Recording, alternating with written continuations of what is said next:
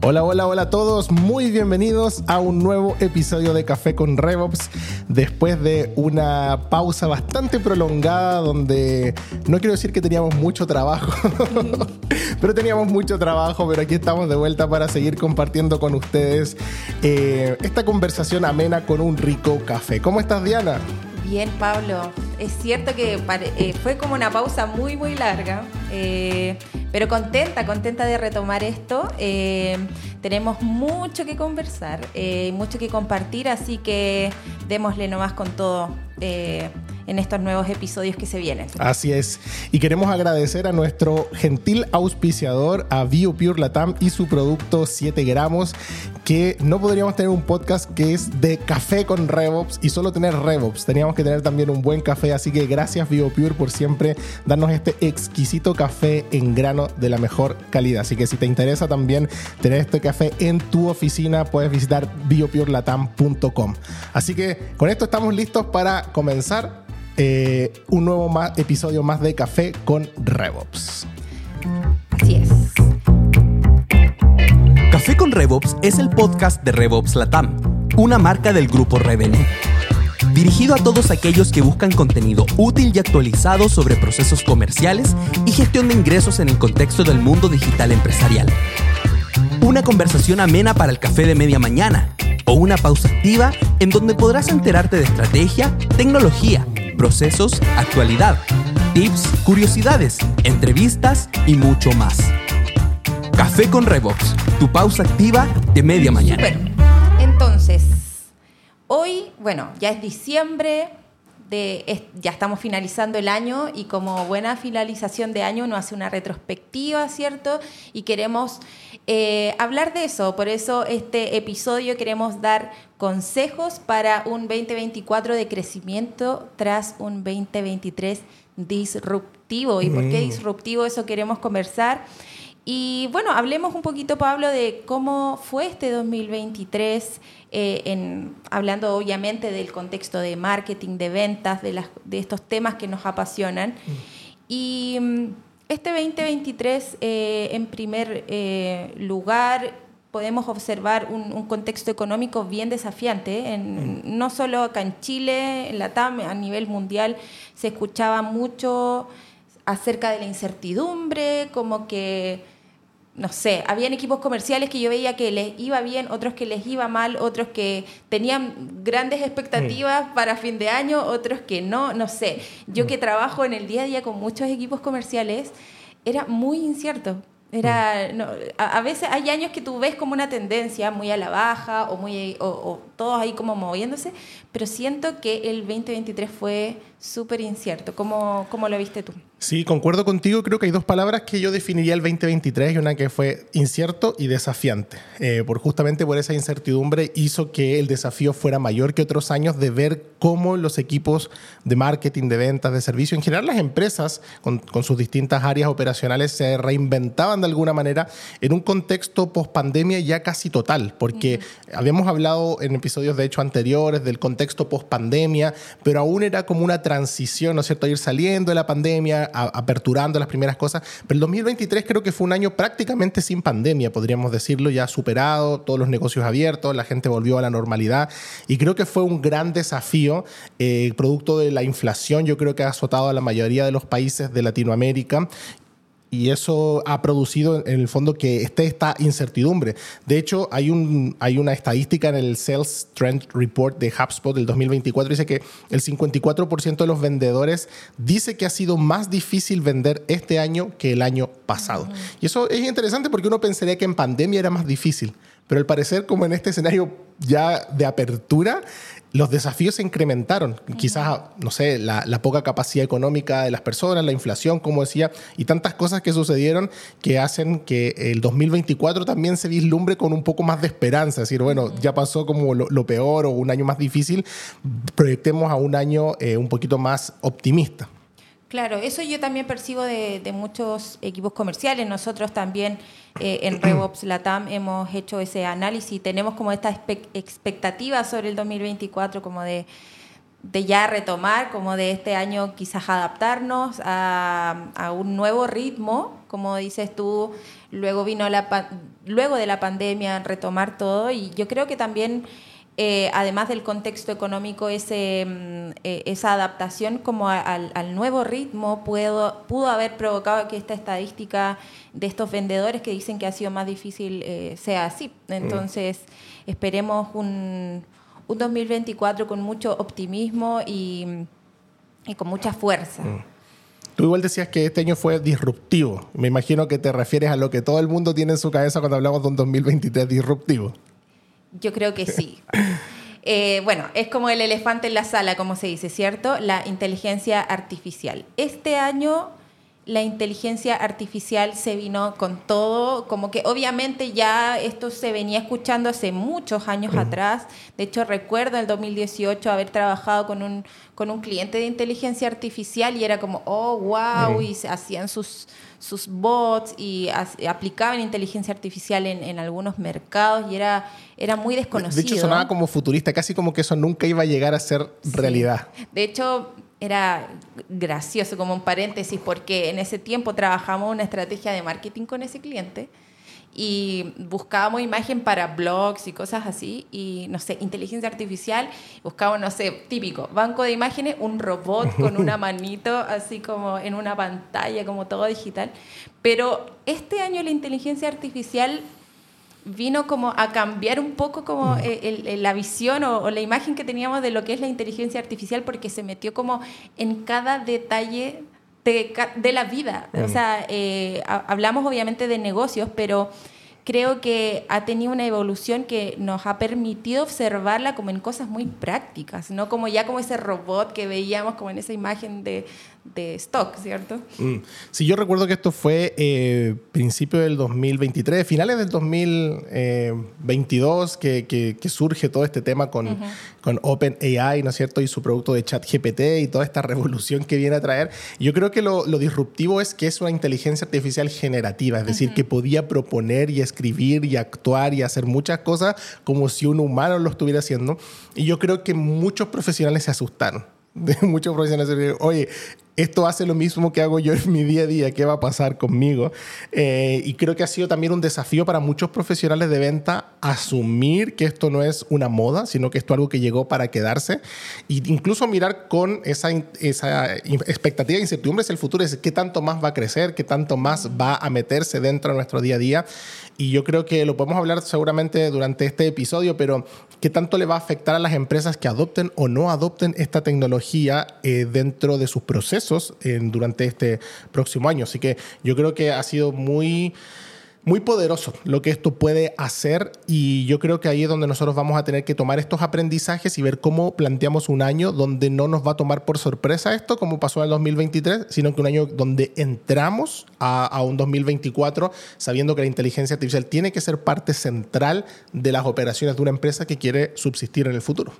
Sí, yo creo que eso, eh, y queremos ir a eso, queremos eh, desafiarlos para este 2024 y ese yo creo que es uno de los puntos más, más importantes del que vamos a conversar, es de cómo eh, ya tomar la inteligencia artificial como algo que es parte de nuestra forma de trabajar y, y no verla de una forma amenazante. En ese sentido, ¿cómo, cómo ves tú, Pablo, como el impacto de la inteligencia artificial o, o, más que el impacto, quizás la adopción en el caso de los equipos de venta, por mm. ejemplo? Yo creo que los equipos de venta no la han adoptado todavía. Creo que el vendedor todavía sigue con una mentalidad muy tradicional de cómo tengo que hacer la venta.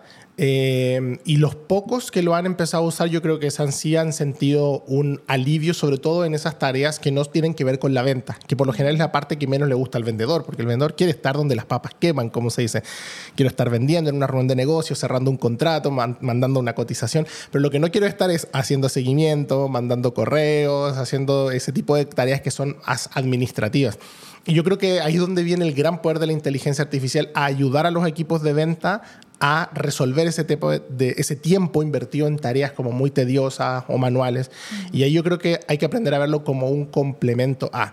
No es que la inteligencia vaya a vender por ti, pero sí te va a ayudar a, bastante a vender mejor. Aunque quién sabe si en un par de, meses más la inteligencia artificial está vendiendo por nosotros. Claro, hay que, estar de, preparado. que de hecho ya lo está haciendo. O sea, es, es tremendo hoy día como, eh, imagínate la- el, el- el rápido cambio de la evolución de, de los chats, por ejemplo. Tú tenías un chat en tu página web que respondía un ser humano. ¿sí? Si la persona no estaba, no había respuesta. Luego vinieron estos bots, pero con preguntas como preclasificadas. O sea, si aprieto, quiero más información, tengo una respuesta predefinida de quiero más información.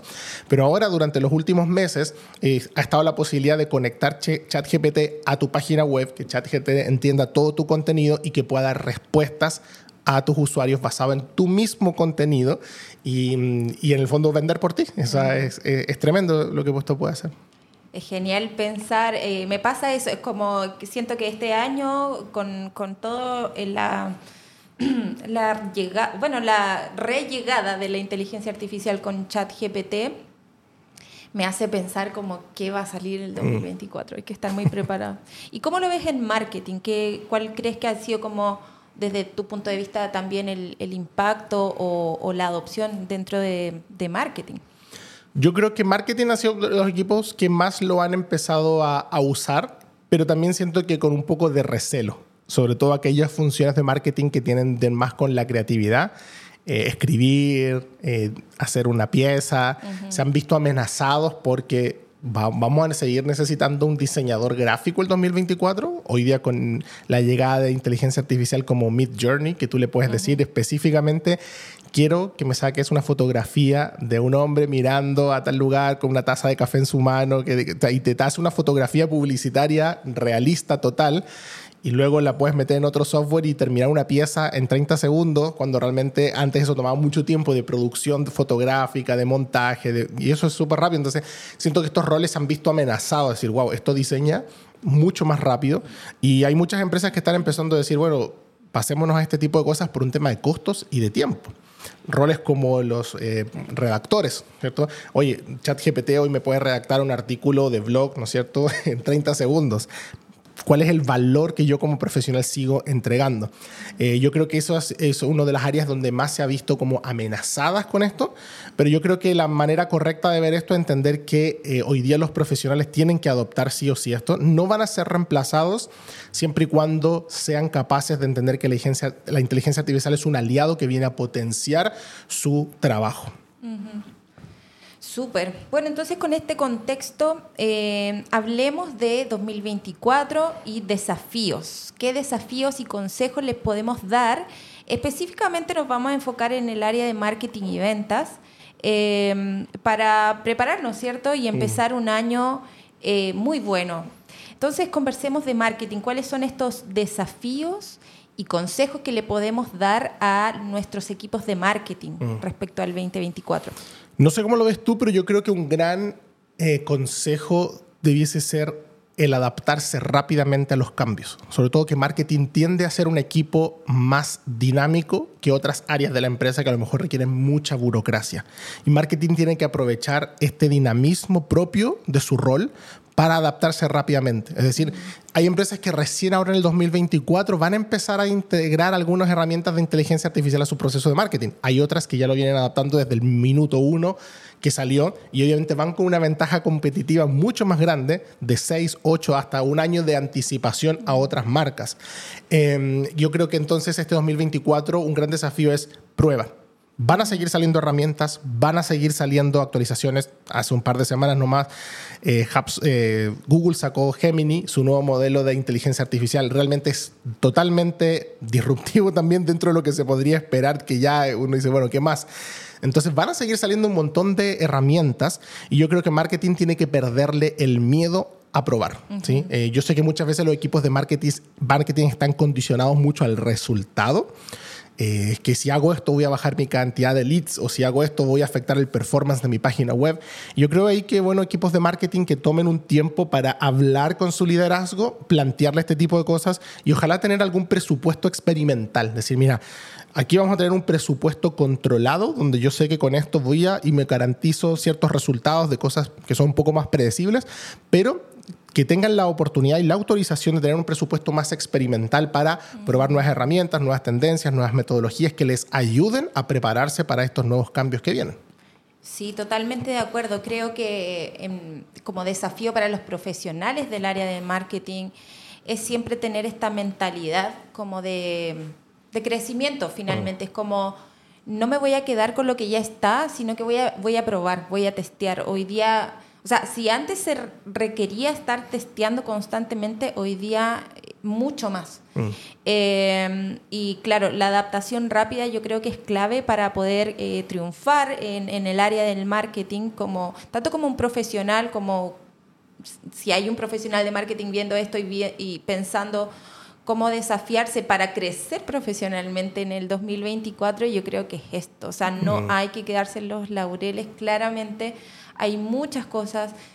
Personalmente, eh, eh, respecto al tema de la inteligencia artificial, yo sé, siento que, no sé, de un mes a otro yo me quedaba hacia atrás. Salió algo, no lo he probado, no, y después otra cosa y es como una llega bola a ser abrumador a veces. ¿sí? sí, llega a ser abrumador. Entonces creo que ese podría ser un es un buen desafío, es un buen consejo para el área de marketing y yo creo que también lo hemos conversado nosotros en, eh, como, con nuestro equipo, es buscar eficiencias también en los mm. procesos para dedicar eh, ese tiempo del profesional de marketing, del área de marketing, a aquello que importa, que como lo hemos venido conversando constantemente, es poder deleitar a nuestros clientes. Mm. Entonces, si yo logro automatizar ciertos procesos de marketing con inteligencia artificial, voy a poder dedicar más tiempo a investigar, conocer a mi prospecto, ver cómo deleitarlo con las distintas herramientas que hay.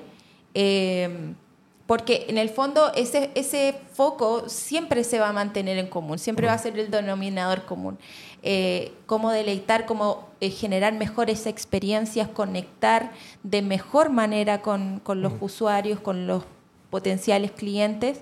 Em, entonces, usar la inteligencia artificial para aquellas tareas que son repetitivas para dedicar más tiempo a, eso donde brilla el profesional de marketing. Y no sentirse amenazado. Yo creo que muchos profesionales de marketing no usan inteligencia artificial porque se sienten amenazados. Es decir, si uso esto me van a reemplazar.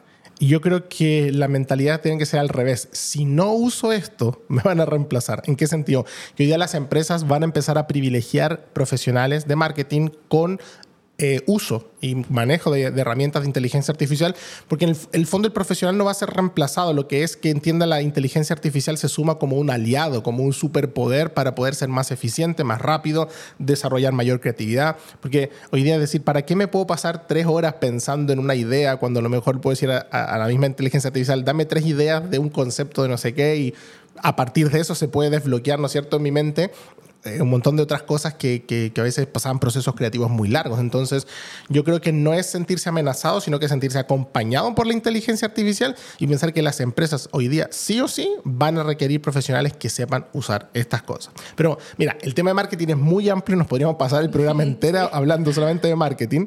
Yo creo que sería bueno movernos también un poquito hacia el área comercial. Y aquí yo también sé que tú tienes harta experiencia porque ves el día a día de varios clientes que les toca sus procesos ¿Qué, ¿Qué, consejo se te ocurre también para los equipos de ventas con respecto a, no solamente a la inteligencia artificial, que imagino que debe haber algo, sino que para los desafíos que se les viene el 2024? Sí, yo creo que uno de los desafíos eh, y que va muy unido también a lo que mencionaba recién es seguir profundizando en la relación que tú construyes con tu potencial cliente y con tu cliente. ¿Por qué? Hoy día con la cantidad de información que hay y ahora cada vez más con la inteligencia artificial, y no solo la inteligencia artificial, sino en general con toda la información que hay en, redes sociales, distintos medios, em, cada vez más estos prospectos están con mucha información en la cabeza y yo creo que la relación uno a uno es lo que mm. nunca se va a reemplazar y que siempre hay que ir potenciando. Entonces yo creo que en cuanto a ventas, este es un gran desafío y yo lo veo en el día a día de que eh, hay muchos equipos comerciales muy enfocados en, en simplemente vender o llamar más o, generar eh, N cantidad de tareas, de llamadas, de correos, pero ¿Cómo medir esa construcción de la relación con los clientes, con, la relación con el prospecto? ¿Cómo construye procesos de venta que realmente reflejen eso? De hecho, eh, hay una estadística en el mismo reporte de, de tendencias de, de venta para el 2024 que hizo HubSpot, que dice que un 96% de los prospectos hacen su propia investigación antes de hablar con alguien de ventas y el 71% prefiere hacer su propia investigación en vez de hablar con ventas. Claro. Entonces creo que eso trae un desafío para ventas súper grande porque es como en este corto tiempo que yo voy a conversar con mi prospecto, cómo genero un impacto, una relación, una diferencia con mi competencia que realmente eh, el, el cliente me escoja. Claro. Y creo que ahí hay dos derivadas que son bien interesantes. Uno, la alineación con marketing, porque si el prospecto está haciendo su propia búsqueda, su propio research de información, ¿qué está encontrando? Y ahí es muy importante justamente estar alineados para que marketing ayude en la creación de este contenido. Y lo segundo es cómo el vendedor aporta valor en ese 4%, ¿no es cierto?, del tiempo que la persona quiere hablar con un vendedor, ¿no es cierto? Eh, y eso creo que es, es muy importante porque a veces el vendedor como que entra a arruinar todo el proceso que la persona está haciendo. Yo creo que a todos nos ha pasado que nos ha tocado un mal vendedor en algún punto y cuando dice, estaba listo para comprar, pero este tipo como que no tiene ganas de venderme o no sabe explicar el producto. Y la gente ya no quiere un vendedor que explique, sino que un vendedor que aporte valor en el proceso en donde yo estoy. Hemos hablado de esto bastante en otros episodios, así que yo creo que, que, más que centrarnos en esto es ver cómo para solucionar un poco esto volvemos al mismo tema de la inteligencia artificial, porque con esta cantidad abrumadora de contenido que hay, si yo tengo un aliado como la inteligencia artificial, puede ayudarme a poder crear mucho mejor contenido. De hecho, como, como experiencia personal, em, cuando salió todo esto de la inteligencia artificial, una de las primeras pruebas que yo hice fue cómo la inteligencia artificial me ayudaba a hacer prospección en frío eh, sin que yo tuviera que redactar nada. Y la verdad que el resultado fue bastante asombroso, o sea, dándole indicaciones bien directas sobre quién es tu buyer persona, cuál es tu servicio, a quién quieres llegar.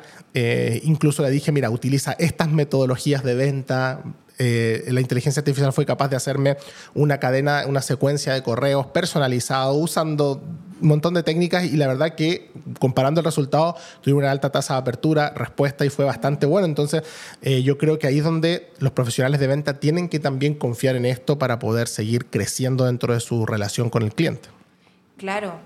Eh, en ese sentido, un buen desafío es seguir entrenándose en aquellas cosas que no son necesariamente tecnológicas, mm. como comunicación, mm. herramientas de comunicación, habilidades, todo lo que es coaching.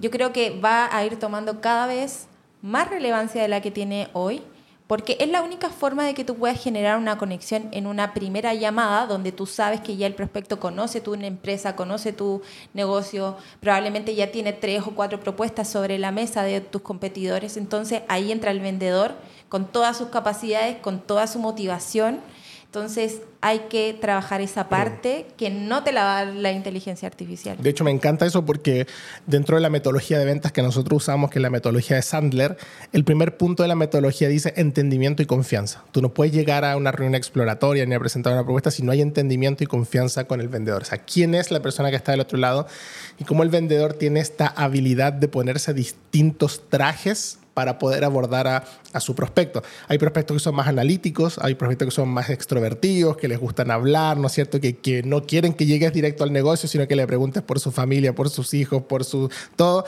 Hay prospectos que no, que no me hagas perder mi tiempo, dime que vienes. Entonces, creo que el vendedor tiene que tener capacidades para entender este tipo de cosas y ahí es donde es muy bueno no solamente entrenarse en cómo cerrar más rápido, cómo presentar mejor, sino cómo adquirir estas herramientas para generar entendimiento y confianza con los prospectos.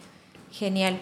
Y bueno, otro, otro consejo también para el área de ventas es, eh, en torno a la inteligencia artificial también, es usarla, usarla para productividad. Eh, todavía hay un, un eh, un abanico de posibilidades y una gran cantidad de, empresas y, vendedores que no están usando esta herramienta por temor, por desconocimiento, pero la verdad es que tú puedes generar eh, muchas horas de eficiencia, o sea, ahorrarte horas de trabajo que, puedes hacerlo a través de inteligencia artificial para dedicar ese tiempo valioso a vender, como hablábamos. Entonces, em, desafío, conocer, prueba, como decías tú recién en tu ejemplo, prueba haciendo un correo tú y otro con inteligencia artificial, cuánto te demoras y no, no temer un poco a esas herramientas. No, y HubSpot hoy día con haber integrado todo en su suite el tema de inteligencia artificial, o sea, tú puedes responder un correo y HubSpot te da la respuesta eh, para, para mandarla, quieres mandar un correo de seguimiento, HubSpot te lo crea automáticamente, o sea, la idea es poder bajar la cantidad de trabajo administrativo del vendedor y pasar a trabajo más como se diría, en terreno, ahí vendiendo, eh, enfocado en lo que realmente quieren ellos, que es cumplir su cuota de ventas y bajar todas esas horas de estar completando tediosamente seguimientos, tareas, actualización de cosas. Así que creo que eso es vital a la hora de poder vender mejor este 2024. Sobre todo que hay mucho tema que, mm, eh, como decías tú, que va a ser reemplazado también por bots mucha conversación inicial donde el vendedor no suma valor. Oye, ¿qué venden? Explícame tu producto. La idea es que el vendedor no entre en eso, sino que entre a poder entender desafíos puntuales y a proveer una ayuda en cómo, con la solución, servicio que venden, ayudan al prospecto a solucionar un problema más que simplemente dar información que puedo encontrar en Internet.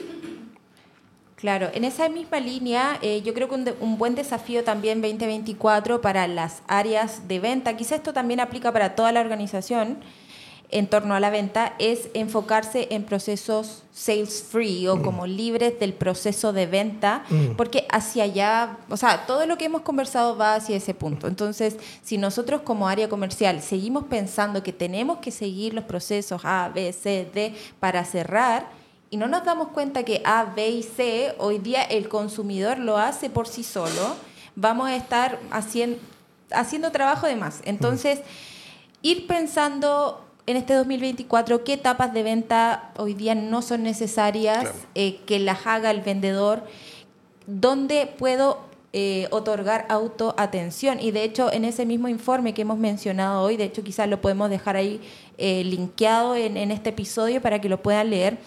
Me llamó mucho la atención esta estadística porque dice que el 52% de los vendedores dice que los consumidores B2B usan herramientas eh, de autoatención más que el año mm. anterior. Y B2B uno, uno, tiende a pensar, no, es que es B2B, tengo que mandar la propuesta, que yo tengo que hacer la cotización, es que esto es más uno a uno, uno escucha mucho eso, sobre todo en el mercado chileno, acá hay como esa mentalidad latino, yo creo. de, sí, latino, quizás todavía del maletín, hoy día más digital, pero voy con mi maletín y te vendo. Pero en B2B ya hay una tendencia de un 52% de vendedores que está percibiendo esto. Entonces, también un desafío para aquellos que venden B2B, cómo incorporas elementos de autoatención en tu mm. sitio web, a través de redes sociales, a través de los medios que sea, incorporar estos elementos de autoatención. Sí, eso yo creo que es una de las grandes tendencias para el B2B en el 2024 que se ha venido escuchando durante años anteriores, pero que está tomando mucho, eh, mucho protagonismo en el último tiempo. Yo creo que se va a venir fuerte el 2024, que es el e-commerce B2B. Mm. Por lo general era como, no, e-commerce es para B2C, para el consumo masivo, pero el, el, B2B, como dices tú, no. Pero hoy día la gente quiere, de hecho, me impresiona como HubSpot, plataformas... Eh, como que tienen mucho foco en el B2B, han sacado lo que hoy día es el Commerce Hub, que está presente solamente en Estados Unidos, pero ya próximamente en Latinoamérica, que es herramientas de B2B, o sea, de e-commerce para B2B. O sea, cómo te doy esa venta directa, contrata mis servicios, todo sin pasar por un vendedor. Y ahí justamente hablamos, ¿cuál es el desafío entonces del vendedor? Buscar esa conexión que tienes con el prospecto, ese relacionamiento humano, porque si no, el prospecto para muchos tipos de servicios va a preferir la autoatención. Y aquí yo creo que hay algo que también se viene hablando mucho y es el dark funnel. Y eso es algo muy importante, el famoso dark social. Todo ese research que hace el prospecto en la oscuridad, donde nadie sabe, escuchan tu podcast, eh, leen tus artículos, pero no le ponen me gusta, no lo comentan, no descargan tus contenidos, pero los descargan igual, pero sin dejar sus datos. Entonces, ¿qué es lo que termina pasando? Aparecen y quieren comprar. Y tú dices, bueno, o esta persona que, bueno, llegó y listo para comprar. Sí, pero hizo todo un research que tú no sabes. Y ese es todo el desafío de marketing y ventas, de entender por qué esta persona está consumiendo todo este contenido, dónde lo está consumiendo, en qué plataformas. Y se llama dark porque en el fondo no, no, no, sabemos, pero no significa que tu contenido no esté funcionando o que tus tácticas no estén funcionando. Entonces, hay veces que el comprador va a llegar listo para comprar y como ya hizo todo ese research solo, va a querer simplemente terminar el proceso solo. Ahí es donde nosotros como empresa necesitamos darle la posibilidad de que termine el proceso solo. Si lo empezó solo y le gustó y encontró todo lo que tenía, termínelo solo. Y si en ese último 4% que tú mencionas necesita ayuda, perfecto, que el vendedor entre y no haga retroceder al prospecto. Porque a lo mejor el prospecto, el vendedor llega y empieza a hacer preguntas y un montón de cosas que hacen que la persona diga, no, yo ya pasé por todo eso, solamente quiero que me ayude en esa última milla que me falta para cerrar el negocio. Y ahí creo que es un desafío importante, tanto de marketing, análisis, data, ventas, habilidades, son muchas cosas que se combinan para poder entender este nuevo escenario de compra que nos presenta el consumidor actual. Excelente. Y como último grupo al que queremos entregar algunos desafíos es también al liderazgo de las empresas, más transversal, los gerentes generales. Em, ¿Qué consejos, Pablo, podemos dar a la gerencia para enfrentar un 2024? Quizás para esa empresa que mediana o pequeña que quiere, quiere crecer este 2024, ¿qué, ¿qué, consejos podríamos darle también desde tu perspectiva como, como gerente general? Sí, aunque parezcamos disco rayado, inteligencia artificial. Eh, yo creo que no solo no se está hablando lo suficiente de inteligencia artificial dentro de los liderazgos de las empresas, sino que para mí muchos líderes están viendo esto como algo como trendy, ¿no es cierto? Como, ah, la moda, pero ya va a pasar. Pero yo creo que la inteligencia artificial no es algo que es de moda y que va a pasar, sino que es algo que vino para quedarse. Entonces, desde el liderazgo hay que buscar cómo la inteligencia artificial ingresa a la organización, impregna los procesos que estamos teniendo y llega para quedarse. Yo creo que eso es vital y no solamente verlo porque yo creo que esto le ha pasado a muchos y quizás muchos de los que nos están viendo, que a lo mejor han usado la inteligencia artificial porque alguien te lo dijo o al principio cuando explotó todo esto, pero hiciste dos o tres cosas y la dejaste y seguiste viviendo tu proceso de trabajo normal. Y, lo tomaste como a lo mejor como, ay, qué bonito lo que se puede hacer. Pero yo creo que las empresas que van a ser realmente ganadoras este 2024 son aquellas que lo van a integrar a sus procesos no como una herramienta por si acaso, sino como algo fundamental. Por algo, todas las grandes corporaciones han integrado inteligencia artificial hasta en los más mínimos detalles de su software, de sus plataformas, y creo que esto no hay que verlo solamente como algo del software, sino que también de los procesos internos de la empresa, de las cosas que se hacen el día a día. Entonces, yo le recomendaría a, a los gerentes que nos están viendo, líderes, dueños de empresa, que no le tengan temor a la inteligencia artificial, que la adopten dentro de sus procesos y que busquen cómo esto puede eficientar. Les ayudará a ganar tiempo, recursos y a poder enfrentar también un 2024 con eh, una mejor capacidad de adopción a nuevos cambios tecnológicos porque ya van a tener una base en la cual poder sustentarse. Sí, yo creo que en ese sentido el liderazgo tiene un buen desafío también de promoverlo dentro de con sus colaboradores. Mm. Eh, he escuchado mucho esto, eh, como nosotros en nuestra empresa adoptamos bastante la inteligencia artificial en, muchos procesos. conversaba hace, hace poco con una amiga de, de, otra empresa, otro rubro distinto, pero me decía, que le llamaba mucho la atención eso. O sea, mi jefe jamás me instaría a usar esto eh, de esta forma. Entonces, encuentro genial que ustedes lo adopten. Y yo creo que ese es el desafío en el liderazgo también, es ver cómo promover, cómo incentivar, premiar la curiosidad, premiar a aquellos que se atreven a usar herramientas distintas, aquellos que lograron eficiencias en procesos con los mismos resultados o mejores resultados. Mm.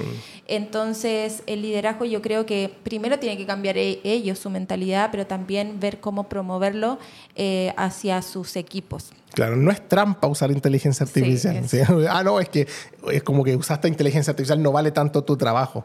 Yo creo que es que hay que aprender a usarlo de la manera correcta y verlo, como decía hace un rato, como un superpoder que viene a poder ser. Yo creo que los profesionales del futuro van a ser valorados mucho por su capacidad de poder saber hablarle a la inteligencia artificial. Porque una cosa es que la inteligencia artificial haga ciertos requerimientos, pero otra cosa es saber cómo pedirle exactamente lo que tú necesitas para poder conversar. A lo mejor no vas a ser un programador que va a crear, ¿no es cierto?, una inteligencia artificial, pero hoy día creo que se valora mucho el que sepas sacar el mayor provecho de las inteligencias que ya están creadas e integrarla dentro de tus procesos a través de conexión de software o un montón de cosas que en el fondo hagan que la eficiencia sea mucho más mayor. Oye, Pablo, muy bueno todo esto que hemos conversado, todos estos consejos, eh, este análisis y vamos con todo este 2024. Eh, esperamos que sea un muy buen año, eh, que todo esto que hemos conversado también puedan eh, revisar ustedes en su empresa cómo lo pueden aplicar, qué cosas se pueden llevar para la casa, para estudiar, para motivarse mm. y a, a integrar eh, cada vez más tecnologías de acuerdo también personalizadamente a sus procesos, como siempre hablamos. Así es. Y bueno, para, para finalizar, creo que hay que ver esto como una amenaza o como una oportunidad. Que ya iba a depender de cada uno cómo quiera ver este, de, estos desafíos. ¿cierto? Oye, ¿se ve una, un 2024 amenazante o se viene un 2024 lleno de oportunidades para lograr objetivos y para seguir avanzando? Y si a lo mejor no tuviste un 2023 muy bueno, a dar vuelta a la página rápido y hay todo un año nuevo por escribir. Así es ponerse los lentes de la oportunidad. Tenía anotado por ahí de una frase de Liz Wiseman eh, en su libro Impact Players, que habla de eso, como ponerse los lentes de la oportunidad, mirar el 2024 con los lentes de la oportunidad. Así que buenísimo. Bueno, gracias Diana, gracias a todos los que nos han acompañado en este episodio. Espero que estos consejos hayan sido útiles para ustedes, que haya aportado valor. Y nosotros aquí estamos nuevamente retomando este espacio de conversación, así que esperamos ver sus preguntas, comentarios, sugerencias para poder seguir conversando en esta nueva temporada de digitalización comercial. Vamos a ver cómo podemos ayudar a las empresas a incorporar no solo inteligencia artificial, sino que tecnología a sus procesos del día a día. Así que estén atento porque se viene una serie de episodios bastante buenos. Muchas gracias Diana, como siempre, por todo tu tiempo y conversar con nosotros cosas tan interesantes. Gracias a ti Pablo, gracias a todos los que nos escuchan. Nos vemos, Nos que estén muy vemos. bien. Chao, chao. Este podcast fue una producción de RevOps Latam, una marca del grupo Revenue. Gracias por acompañarnos en este episodio. Esperamos que hayas disfrutado de la conversación y la información que aquí te entregamos. ¿Tienes alguna sugerencia o pregunta? Síguenos en nuestras redes sociales y déjanos tus comentarios. Café con RevOps, tu pausa activa de media mañana.